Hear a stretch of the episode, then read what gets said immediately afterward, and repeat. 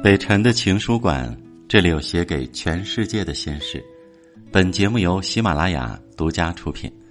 各位好，我是北辰，欢迎你来听我。活的孤独是一种常态，而享受孤独才是姿态。你听说过这句话吗？在网络上曾经有一个一个人做过最孤独的事情排行榜。夜晚一个人坐公交。看路边不停变换的灯光、树木和行人，听到一句熟悉的歌词，想起从前的一个人，如今却不在自己的身边。这些事情说起来都带着淡淡的忧伤，但很多网友却不满地说：“我就喜欢孤独，孤独为什么不能是一种享受呢？”是啊，活的孤独是常态，享受孤独才是姿态。学会享受孤独。能让一个人活得更加清醒而坚韧，逐渐穿越迷茫，变得越来越强大。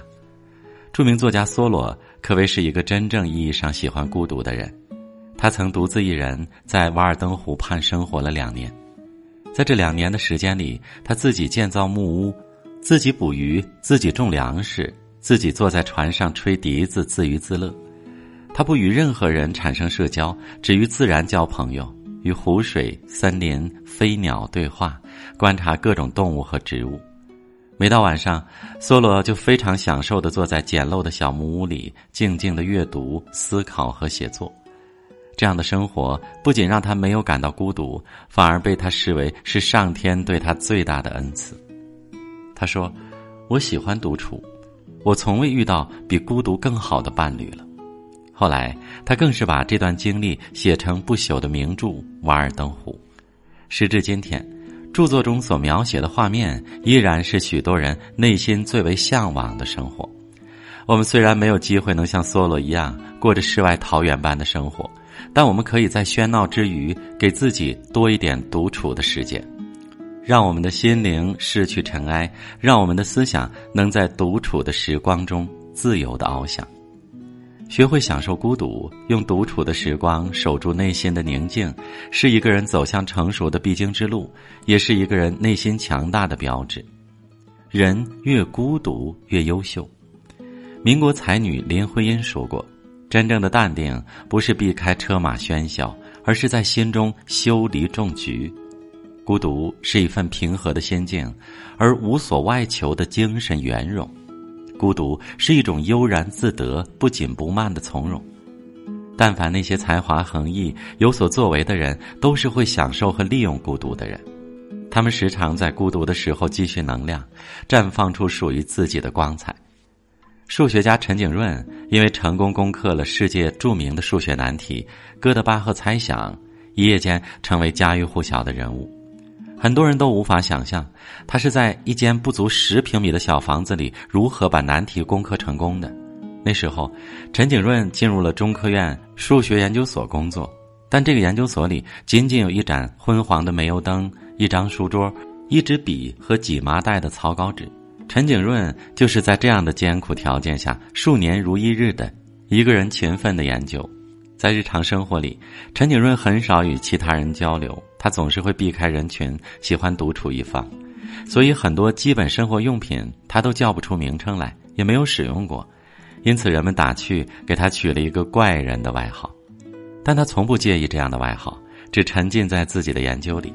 最终，他在独处的时光中完成了他的研究成果，其成就至今无人能及。叔本华曾说过。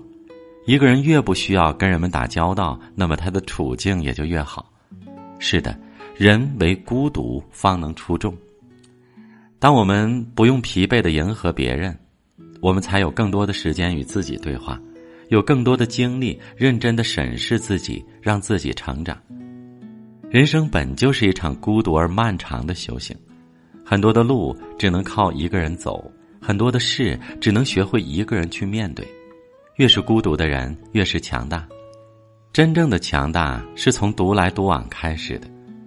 周国平写过这么一段话：独处是人生中最美好的时刻和美好体验，虽然有些寂寞，但寂寞中又有一种充实。一切严格意义上的灵魂生活，都是在独处中展开的。很多人总是害怕自己不合群，就会遭到别人的排挤，于是为了融入所谓的圈子，宁愿一直伪装自己，迎合别人。但其实，人越盲目合群，只会越平凡；越懂得享受孤独，才会越优秀。股神巴菲特曾经公开过他成功经验的精髓：一个人静静的修行。巴菲特常年待在家乡小镇上，一年只去大城市两次。每次他都会把需要做的事情列成详细的清单，确保有更多更安静的时间独处。很多人都曾建议他前往华尔街，与更多优秀的人接触，这样才能积累更多的人脉资源，收获到更多的投资经验。但巴菲特果断的拒绝了。思考投资的最佳方法，还是独自一个人待在房间里静静的想。要是这样不行，别的办法也都没有用。独处能让我保持清醒。很赞同作家林清玄讲过的一句话：“独乐是一个人独处时也能欢喜，有心灵与生命的充实；独醒是不为众人迷惑，众人都认为应该过的生活方式啊，往往并不一定适合我们。”每个人的生活都会有众乐乐的热烈，但更有独乐乐的清幽。很多时候，你的强大往往来自于你的孤独。有句话是这么说的：当你和别人在一起时，你就只是和别人在一起；当你独处的时候，整个世界都在你的手里。的确如此，孤独并不可怕，从不可怕。相反，它是一个人走向独立的开始。也是一个人最好的增值期。真正的强大是从独来独往开始的。好了，我是北辰，再次感谢你的关注和收听，祝你晚安，明晚见。